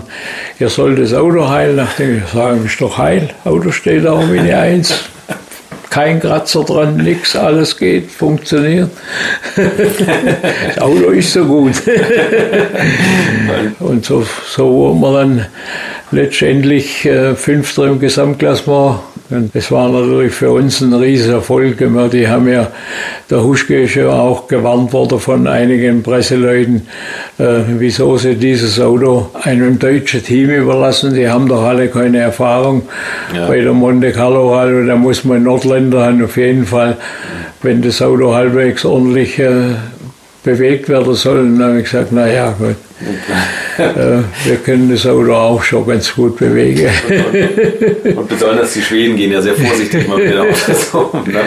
Und dann hat Prinz Renier sie empfangen vom Fürstenhof mit dem, es ja, gab die, es gab die, Hof, ja. es gab die geforderten Fotos und es hat bei ihnen noch für eine Wagenwäsche gereicht vorher. Oder? Ja, das, ja. das ja, das war umstritten. Also es hat Rallyefahrer gegeben, die haben gesagt, bei der Siegerehrung muss man schmutziges Auto und, und, und wir haben gesagt, aber wir haben keine Rallye gefahren, wir haben eine Überführungsfahrt gehabt zum Präsentieren der Presseabteilung und da muss das Auto sauber sein. Wie, wie war die Laune des Neunplatzierten eigentlich so? weiß ich nicht. Ja gut, es war die, die, ganzen Mitfahrer und alle, die, die haben alle nur gestaunt. Gell? Die, die haben gesagt, das ist unmöglich, was da passiert ist. Das ist eine einmalige Sache. Ein, ein Schlag ins Gesicht für alle, ja, ja. Für alle hinter ihm platziert. Alle, die, die da mit, mit drei, vier Werksauto, mit, mit, mit äh, notorischen Rallye-Experten fahren und, und und alle Möglichkeiten zum Training haben. Wir waren zweimal kurz in, in den Berg nur, nur um Reifen äh, geschwind zu testen. Gell. Das war alles. Wir, haben, wir konnten die Strecke oder sowas überhaupt nicht trainieren. Sie haben ja eben schon gesagt, dass Sie irgendwann dann vor die Wahl gestellt wurden, ob sie weiter als Rennfahrer machen wollen. Sie gesagt haben, das hält dann vielleicht noch drei Jahre und dann wäre die Karriere vielleicht vorbei gewesen und sie hätten eine einmalige Chance verpasst. Denn man hat ihnen angeboten, das neue Testzentrum in Weissach aufzubauen. Ja gut, die, äh, äh, wir haben ja, wir haben ja am Beginn darüber geredet, über die Möglichkeiten, wie wir die wir hatten, um Fahrzeuge zu testen und weiterzuentwickeln. Und das ist natürlich auf öffentlichen Straßen wurde immer schwieriger und, und gefährlicher. Ne? Und äh, das war eigentlich bald mit diesen Autos, nachdem sie immer schneller wurden, auch nicht mehr zu verantworten. Und äh, deshalb waren wir auf der Suche nach einem Testgelände oder einer Teststrecke, wo wir ungestört die Messungen alle fahren können und, und die Weiterentwicklungen äh, auch messtechnisch äh, ähm, machen können, was, was ein, ein Straßenbetrieb einfach in der Form nicht möglich war. Und da waren wir auf der Suche, wir waren oben auf der Alp, auf dem Truppenübungsplatz und die haben gesagt, naja, das ganze Ding ist dermaßen vermint und mit, das dauert Jahrzehnte, bis das alles wieder gesäubert ist. Ich möchte euch noch meinen Partner dieser Folge vorstellen und das ist die Firma Kali. Und die machen etwas, wovon ich lange geträumt habe, nämlich immer, wenn ich mal wieder große Rechnungen für kleine Arbeiten am Auto präsentiert bekommen habe. Ich erinnere mich da an meinen Wunsch, bei einem früheren Fahrzeug einige Programmierungen wie Blinkerbestätigung beim Abschließen und so weiter ändern zu lassen. Ich bin fast hinübergekippt bei den Preisvorstellungen des Händlers. Fehlercodes sind auch so eine Sache, wo man vielleicht gerne mal selbst draufschauen würde und nicht zuletzt werden über immer mehr Sensoren am Auto immer mehr Daten erfasst und dafür gefühlt immer weniger Infos an den Fahrer weitergegeben. Auch unfair. Oder habt ihr noch einen Ölthermometer oder das Manometer für Öldruck im Armaturenbrett? Ich nicht. Kali ist da der Problemlöser eurer Wahl. Damit habt ihr die komplette Transparenz über den Zustand eures Autos und holt euch die volle Kontrolle über euer teuer bezahltes Fahrzeug endlich wieder zurück. Als täglicher Begleiter liefert Kali euch die Fehlerdiagnose in Herstellerqualität, Auslesen und Löschen von Fehlercodes, Auslesen und Aufzeichnen von Motor-Live-Daten, sogar mit Referenzwerten zum besseren Verständnis, Freischalten von versteckten Funktionen, bei denen man auch manchmal staunt, was das eigene Auto eigentlich alles kann. Ihr benötigt nur einen Wagen mit OBD2-Stecker und die Funktionen von Kali variieren je nach Hersteller. Aber wenn man mal in die Liste schaut, dann findet ihr alle üblichen Verdächtigen wie natürlich BMW, Mercedes, Porsche, Toyota, Volvo, Land Rover, Opel, Peugeot, Skoda, VW, Mini und viele, viele Marken mehr. Alles lässt sich bequem über eine iPhone- oder Android-App steuern. Es gibt eine kostenlose Version, mit der ihr Basisfunktionen nutzen könnt und eine Lizenz speziell für eure Automarke oder bei Interesse auch für alle Automarken.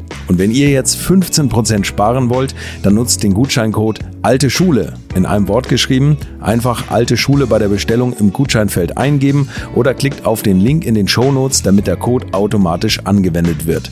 Alle Infos zu den Marken, zu Funktionen und Preisen findet ihr im Netz unter www.mykali.de. Kali wird mit C geschrieben. Und wie gesagt, den Link zum Rabatt auch nochmal bei mir in den Show Notes. Also da, da kann nichts passieren, kurzfristig.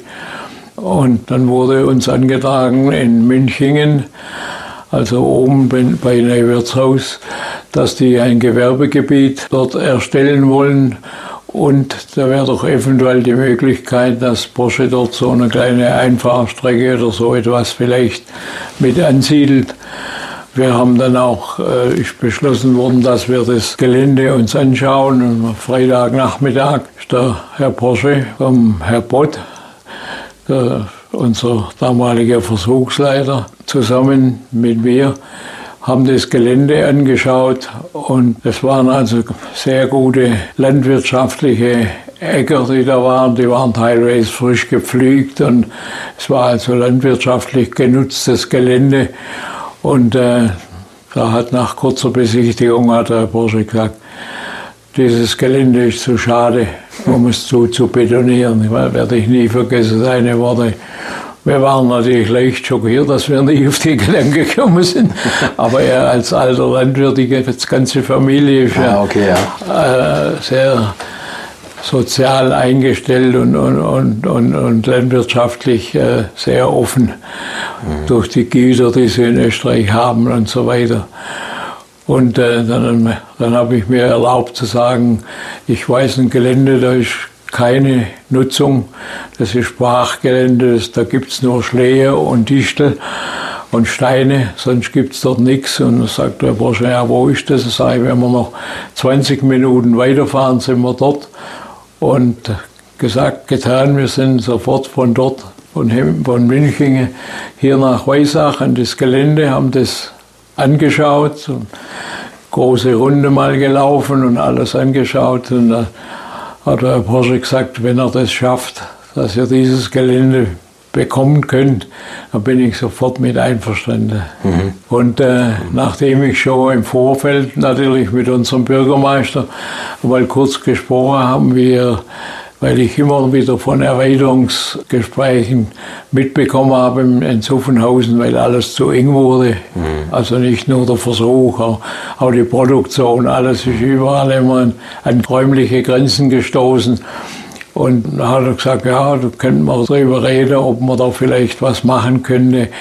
Und äh, dann habe ich mit dem einen Termin gemacht und mit montags früh um 8 mit dem Sekretär aufs Rathaus zum Bürgermeister und dann haben wir dort gleich mal Nägel mit Köpf gemacht und paar Tage später hat der Herr Käs schon angefangen mit den Besitzern der, dieser lauter so kleine Grundstücke, so alte Apfelbäume, da hat kein Mensch Obst, Obst aufgläser, ist alles einfach. Und äh, das war so der Baubeginn und dann ist eigentlich fortwährend Erweiterung gekommen und einige Jahre später dann auch das Konstruktionsbüro.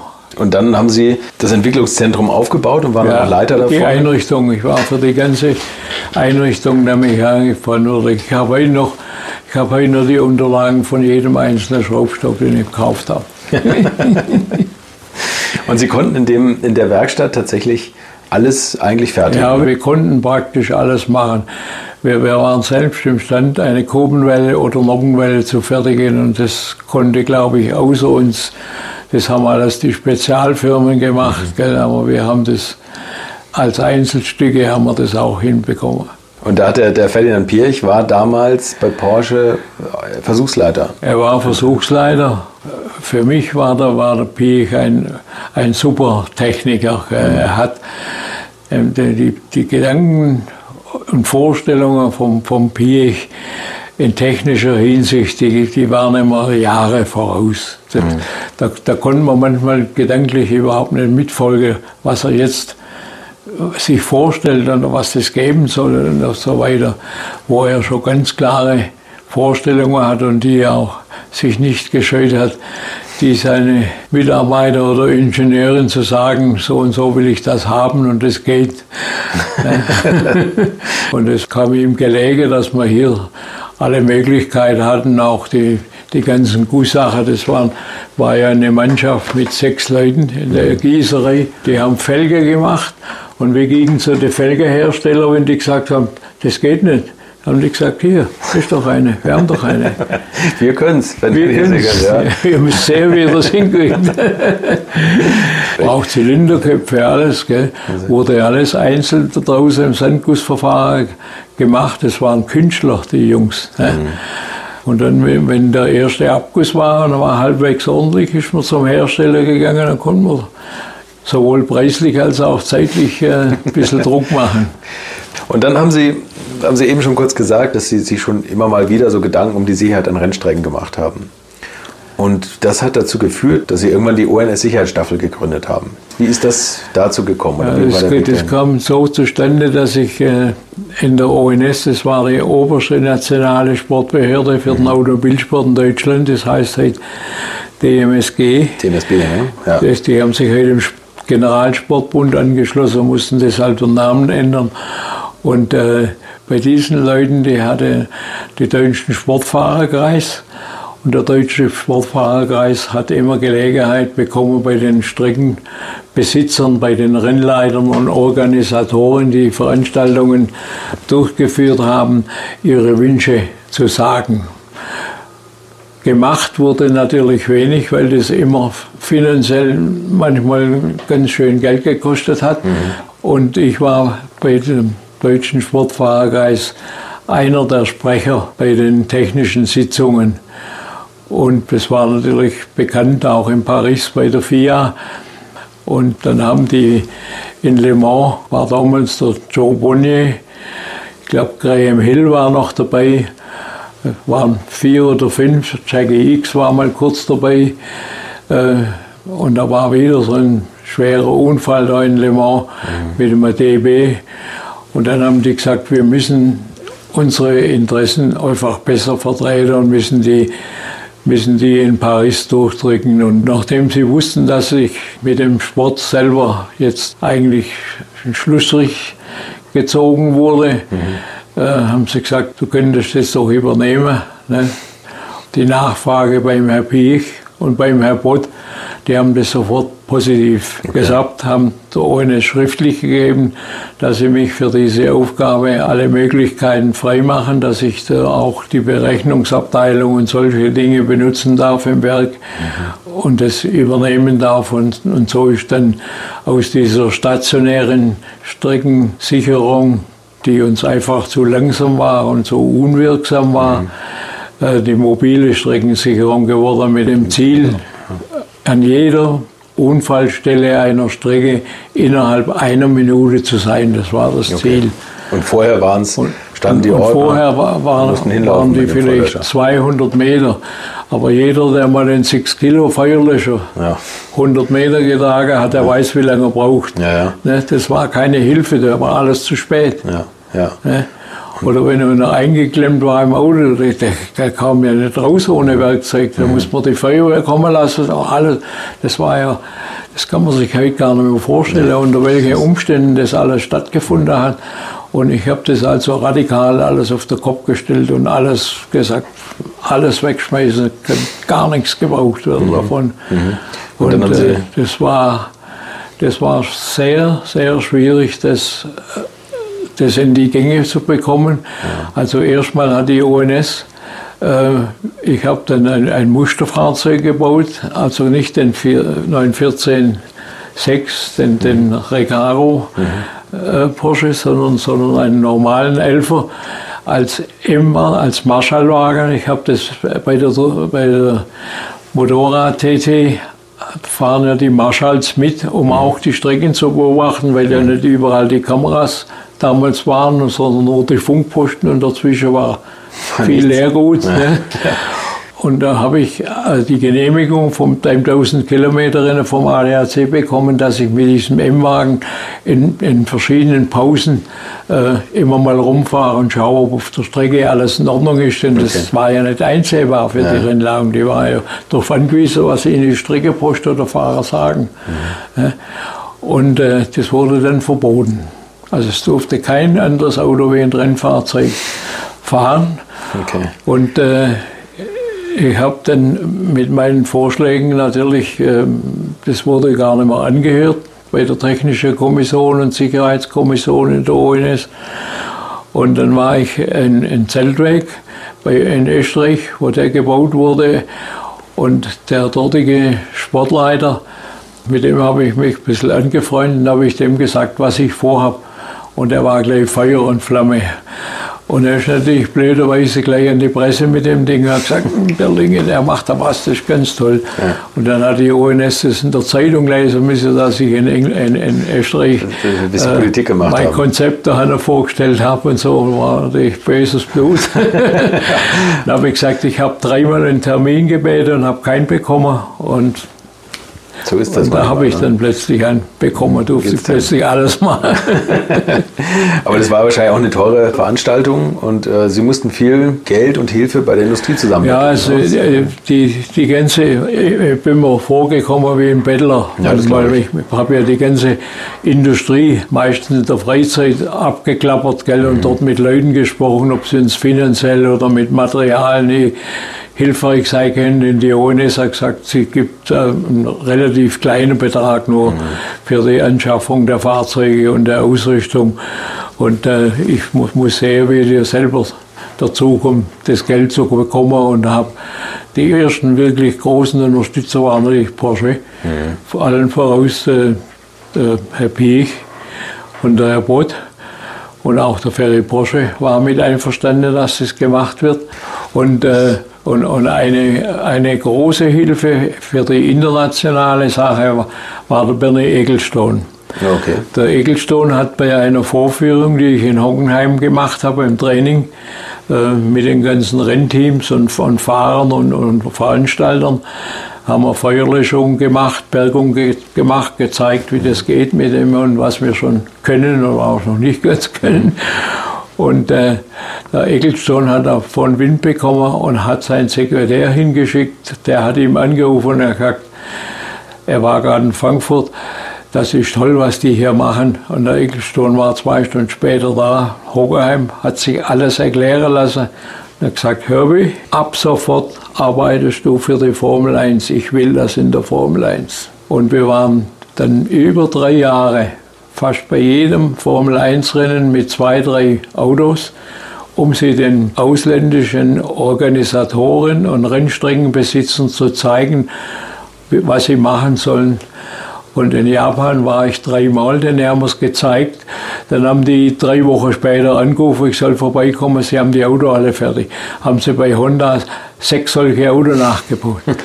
Und das hat alles der Ekelstone bezahlt. Also der hat schon auch früh eingesehen, dass man was ja, für die Sicherheit machen ja. muss. Da sind sie ja noch damals mit dem legendären Formel 1-Arzt Sid Watkins, glaube ich. Ja, der, und, das, das und, die, hatten ja, die hatten ja auch das Bedürfnis, gell? die hatten ja schon tolle Unfälle. Und, ja, und es gab, glaube ich, einmal einen, einen Zwischenfall bei einer Strecke, wo die gesagt haben, wir brauchen die ONS-Leute nicht, wir können das selber. Es war in Sanford. Wir haben in Sanford waren sieben Auto bestellt von dem Rennleiter dort. Und irgendwie hat die Organisation gesagt, äh, diese Autos, die die da haben mit Feuerlöscher und so, das können wir selber machen, das Geld können wir uns sparen. Mhm. Wir, wir, mussten ja Geld verlängern, wir konnten das ja nicht für lau machen, das ja, hat ja immer Geld gekostet. Ja. Und wir waren am Nürburgring schon für die Abfahrt bereit mit sieben Autos. Kommt ein Anruf, wir müssen nicht kommen. Sie haben ihre Autos fertiggestellt, sie haben ihre eigene. Und dann ist der Brandunfall passiert, wo der tödlich verbrannt ist im ja, Auto, genau. das breit im Fernsehen gezeigt wurde. Ja. Und da gibt es auch ein Interview mit mir, ob wir die Möglichkeit gehabt hätten. Da sage ich, ich bin überzeugt davon, dass er nicht verbrannt war im Auto, denn so lange hätten wir nie gebraucht. Mhm wie, wie dort es gedauert hat, bis richtige Löschmittel da waren und so weiter. Und äh, ab dort hat der Ecclestone gesagt, es gibt kein Rennen mehr ohne die Autos. Das hat er auch, das hat er auch wahrgemacht. Mhm. Wir haben so viele Unfälle gehabt, schwere, welche die leicht abgegangen sind und so weiter. Aber da wurde ungern drüber gesprochen. Mhm. Es war ein unangenehmes Thema einfach. Ja, ich kann mich gut erinnern, wenn ich manchmal da hinkam und, und, und haben gesagt, ja, ich, ich tue auch ein bisschen Rennen fahren. Und gesagt, kommt schon wieder so ein Spinner, so ein Todeskandidat. Ne? Ja. So, so haben sie über den Motorsport gesprochen. Ja, klar, klar. Heute ist der Motorsport sicherer wie das Bergstrecke. Garantiert, ne? wahrscheinlich sogar sicherer als Eiskunstlauf. Ja. Ne? Ist, wie haben Sie das damals aufgenommen, als Ernst Fuhrmann die Idee hatte, den 911 komplett durch den 928 zu ersetzen? Haben Sie gesagt, das ist das Richtige? Oder? Also dieser 928 ist ja äh, aus meiner Sicht bis dato, es war eines der tollsten Reisesportwagen, den man sich vorstellen konnte. Ich, ich habe ja über Jahre 28er als Dienstwagen gehabt. Gell? Also Gibt auch Schlimmeres. besser konnte man das Fortbewegungsmittel und bequemer und Ja. schneller Ja. konnte man sich nicht vorstellen. Gell? Und äh, wie ich, wie ich dann mit dem Carrera Cup angefangen habe, musste ich natürlich zwangsläufig Carrera fahren. Da hat meine Frau geweint und hat gesagt, jetzt bringst du so einen Knallbix daher und wir haben so ein schönes Auto. Wenn Sie so an die ganze Historie zurückdenken, was war so Ihr Favorit unter den Autos, die Sie jemals gefahren haben? Also so aus, aus reinem, so als, als aus sportlicher Sicht ein bisschen mit, oder sportlich angehaucht, war für mich der 904. 904, äh, eigentlich ein tolles Auto. Gell? Mit dem Auto konnte man Bredlerholer fahren, mit dem konnte man Rallye fahren, konnte man Renner fahren, war man immer bei der Musik. Äh, Und das, das konnte man nicht mit vielen Autos. Wir haben viele schnelle Autos gehabt, aber die waren nicht besonders geeignet, um in die Tiefgarage reinzufahren oder sonst was. Alles solche Dinge, äh, das, das war für mich damals äh, als Allround-Auto eigentlich das zu dem damaligen Zeitpunkt das kompakteste, was man machen konnte. Dann war es übrigens auch erste Kunststoffkarosse, Genau, ja. ne, die uns auch ganz ganze Menge Schwierigkeiten bereitet hat. Also das war für mich äh, schon ein Fahrzeug, wo man gesagt hat, hier haben wir mal wirklich alles drin, was man eigentlich ger gern haben wollte. Ob es perfekt ist, ist eine andere Frage, aber es ist drin. Gab es irgendwelche interessanten Entwicklungsaufträge in Weissach, an die Sie gerne zurückdenken, wo Sie sagen, das war mal eine Herausforderung nochmal? Auch, auch Fremdaufträge meinetwegen? Also das ist äh, eine, ein bisschen ein ungeliebtes Kind. Das war die, das war die Tätigkeit bei der Leopard-Entwicklung. Okay, ja. Dieses Fahrwerk, das Leopard und die ganzen Also. Fahreigenschaften und, und Schießgenauigkeiten und alles diese Dinge, die wurden ja bei Porsche hier, selbst hier auf dem Gelände, wir haben extra Panzerstrecke angelegt, der kleine, äh, wurden die ausprobiert. Und wir haben aus diesen, aus diesen äh, Fahrzeugen, aus der Wehrentwicklung, wo das Geld nicht die große Rolle spielte. Da wurde nicht vorher Kostenvoranschlag angefordert, sondern das heißt, das muss gemacht werden, damit es besser wird. Und dann wurde das gemacht, da haben wir sehr viel lernen können. Aber das war nicht im Sinne vom Herrn Porsche. Er hat immer dafür gearbeitet, diese ganze militärischen Dinge abzugeben und wie dann auch, sagen wir mal, in, in Deutschland so ein bisschen diese ganze Wehrentwicklung ein bisschen in ein schlechtes Licht gerückt wurde, war man eigentlich froh, dass das irgendwann gestrichen wurde. Das hatte ja auch riesen Nachteile gehabt. Ich durfte zum Beispiel nicht ins Ausland, weil ich war äh, sogenannter Wissensträger so. bei der Militärentwicklung. Okay. Und da musste ich in Bonn Genehmigung holen, dass ich in DDR fahren durfte. Oder in Schweiz oder irgendwo hin. Und die hat vier Monate dauert, bis die kam. Und wir waren, wir waren äh, eigentlich froh, dass diese, das war unbeständig, gell, weil die Anschlussaufträge, die sind, äh, die sind manchmal ausgeblieben oder aus irgendwelchen Gründen spät gekommen. Und dann hat man Leute eingestellt, die waren eingearbeitet und musste man die mit irgendwelchen Hilfsarbeiter beschäftigen, bis wieder ein neuer Auftrag da war und alles. Okay. Äh, Es war, es war kein erfreuliches Betriebsablauf. Dann sind wir fast am Ende. Eine Frage habe ich noch. Wenn der 90-jährige Herbert Linge den 20-jährigen Herbert Linge treffen würde, was würde er ihm mit auf den Weg geben? Ich hätte vielleicht ein bisschen weniger gemacht wie damals, aber ich hätte, ich hätte äh, es sag mal, nach außen gründlicher gemacht. Ich habe sehr viele Dinge immer gemacht und, und haben, wir haben da nicht drüber geredet, sondern das ist alles im Stillen passiert und wurde erst später wieder ein bisschen rausgehoben und so weiter. Und also äh, es gehört, es gehört einfach auch zu seinem Ergebnis und seinem zufriedenstellenden Ergebnis dazu, dass man eine gewisse Achtung von außen erhält. Und äh, die hat natürlich durch diese verbissene Arbeit, die wir da immer gemacht haben, ohne groß drüber zu reden, äh, ein bisschen gelitten. Dafür haben wir jetzt heute ein bisschen Zeit dazu gehabt. Und äh, Walter Röll hat recht, die Firma Porsche wäre wahrscheinlich nicht die gleiche, wenn, wenn Sie nicht gewesen wären. Vielen Dank, Herbert Linge, dass Sie sich die Zeit genommen ich haben. Danke Ihnen. So, was soll ich jetzt noch mehr dazu sagen? Ich hoffe, ihr hattet genauso viel Freude wie ich und ich hoffe, dass er noch lange Zeit so rüstig und gesund bleibt, wie ich ihn erleben durfte. Nächste Woche nehme ich euch mit auf eine Zeitreise in die DDR. Dann rede ich nämlich mit einem der erfolgreichsten Rennfahrer Ostdeutschlands, der dem Rennsport treu geblieben ist und der mit Mücke Motorsport den größten privaten Rennstall Deutschlands aufgebaut hat. Peter Mücke wird mein Gast sein. Der hat wilde Sachen konstruiert damals. Freut euch drauf. Bis dahin eine schöne Woche. Infos, Bilder und alles Wissenswerte unter der Internetadresse www.alte-schule-podcast.de. Alte Schule ist ein Podcast aus den WakeWord Studios.